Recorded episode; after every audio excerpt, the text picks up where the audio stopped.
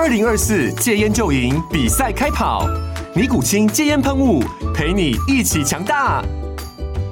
戒烟不容易，单靠意志力戒烟的人，时常无法克服戒断症状而失败。尼古清戒烟喷雾将是你的神队友，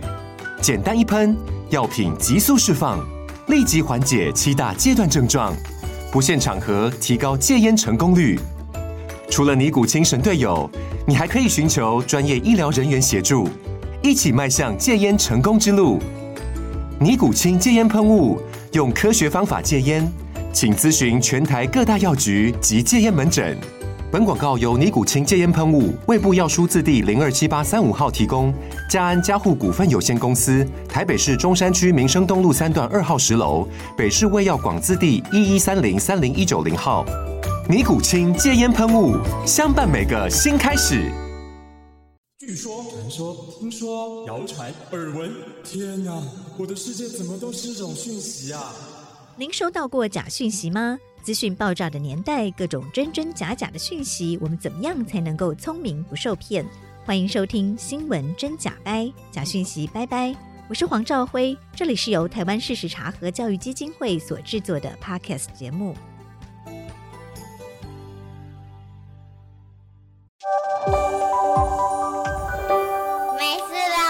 地球跑。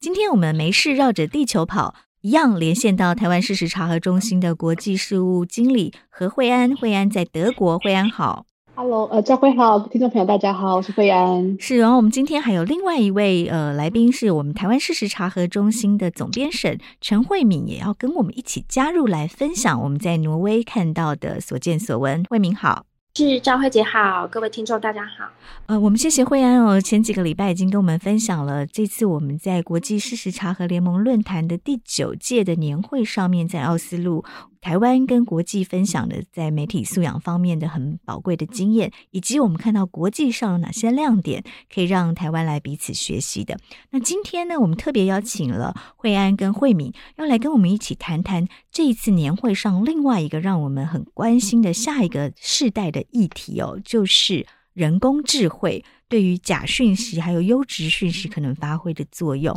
呃，慧敏是不是也先跟大家谈一谈你在这次的论坛上看到的人工智慧的讨论大概是哪几个方向？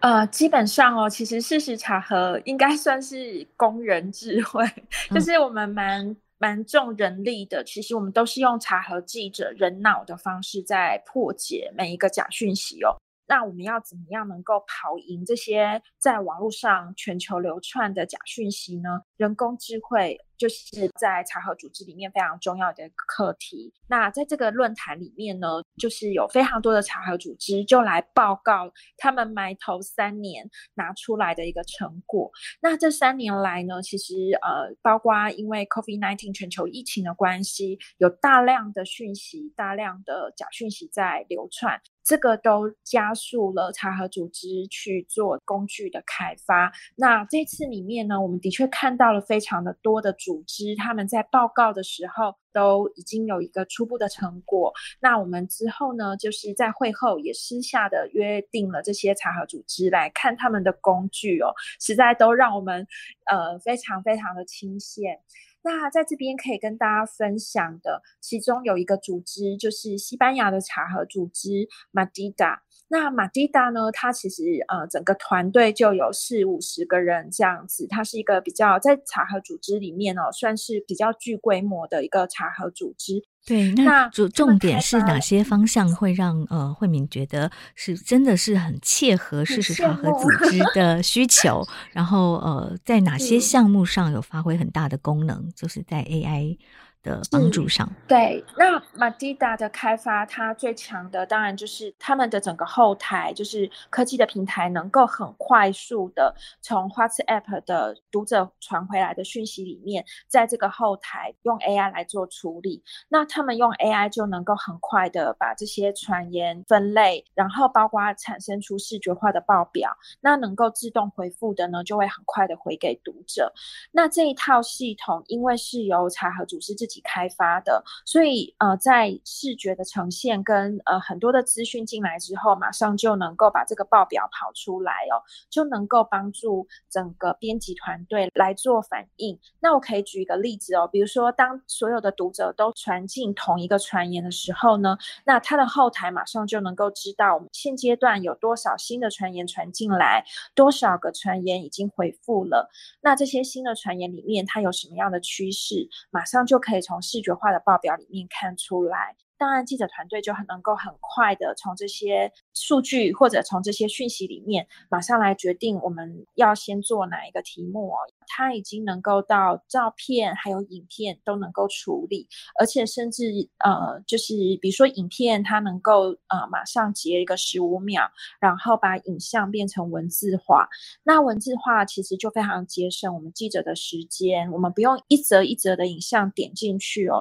我们就可以很快速的一。一眼就瞄清楚，说这个影片在说什么，那我们是不是要往下查核哦？那像这样子的工具，也许对其他行业要开发都也不算很难，但是要在查核里面开发，它就是比较难的，因为传言的呃种类每天都在改变哦，然后包括要完全符合查核组织的需求，这样子量身打造，其实也是比较难得的。嗯哼，对，我自己看到觉得比较很惊艳的是关于影片，对不对？尤其是影片目前是、嗯、呃全球查核组织面临的一个挑战啊、呃，因为文字已经比较容易用机器人去比对，可是影片的这个假讯息越来越多。那影片如果没有 AI 的协助，我们变成要点开每一支影片，然后去看它的内容。其实他们自己就有提到，这个其实是在疫情期间他们遭遇到困难，那做完突破之后的成果。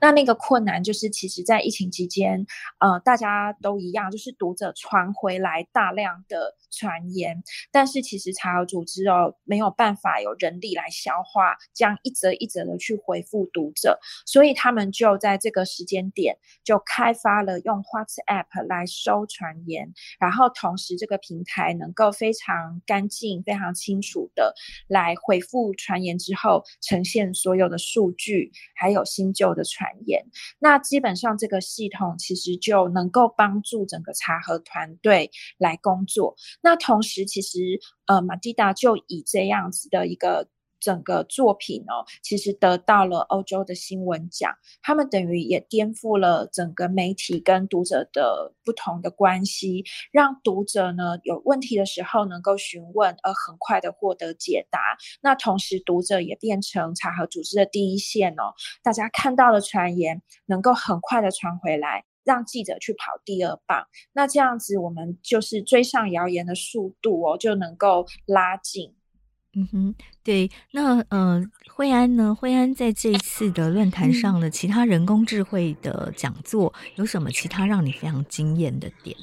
我觉得现在就呃，例如说呃，我觉得最主要的一个最大的人工智慧合作的项目就是英国 Forefake 跟呃。南非的 Africa Check，还有阿根廷的 c h e c k a d o 这三个组织，他们有一起合作，然后有一个啊、Google 的赞助两百万美元的一个计划来发展人工智慧。那所以他们这次也分享了很多，就是他们目前的成果。例如说 for fake 他们现在可以做到说，啊、他们有三个工具是可以，例如说监控特定的媒体频道，例如说 BBC，然后去侦测说可能现在里面的内容是有可以查核的东西，例如说可能不是个人意见，而是说是有些数据的东西是你可以做。作为查核的，然后另外一个工具说可以去比对说我们这个内容是不是在过去已经查核过，然后我们是否已经有查核报告，那这样我们就可以立刻去呃可以建议说啊可能这个内容是错误或是正确的。然后最后一个则是说最后一个工具说可以找到说呃当你这个内容是可能可以查核的，然后去立刻侦测到啊、相关的网络上相关的统计。数据，例如说通货膨胀或是失业率，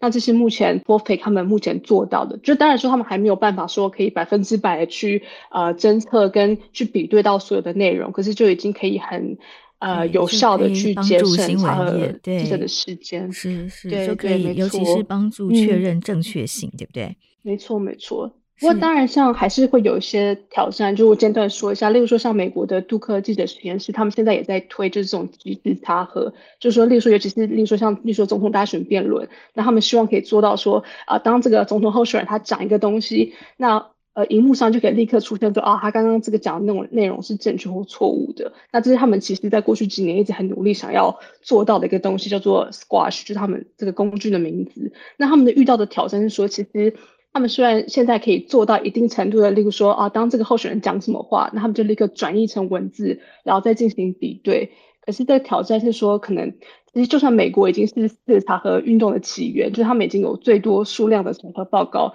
可是就他们的观点来看，其实这个数量还是不够。就有时候可能当候选人讲一个东西，可是其实系统是比对不到说我们过去是有没有这个查核报告的，所以这个是一个问题。那另外就是有时候在文字、影片转译的时候，其实这个准确性还是不够高。所以像像这一类的问题都还有待再继续去发展，然后看能不能找到更好的方式。嗯哼，是。惠安刚刚提到的这个 Duke 的这个即时查核哦，然后转译文字有它的极限，但是它可以比对查核报告，这个也很有趣哦。那关于 AI 跟事实查核跟提升。新闻内容的正确性方面可以怎么运用？下个礼拜我们还想要继续听更多呃两位的精彩分享，我们下个礼拜再继续聊好吗？没问题，下周见，下周见喽。Okay. 好，拜拜，拜拜。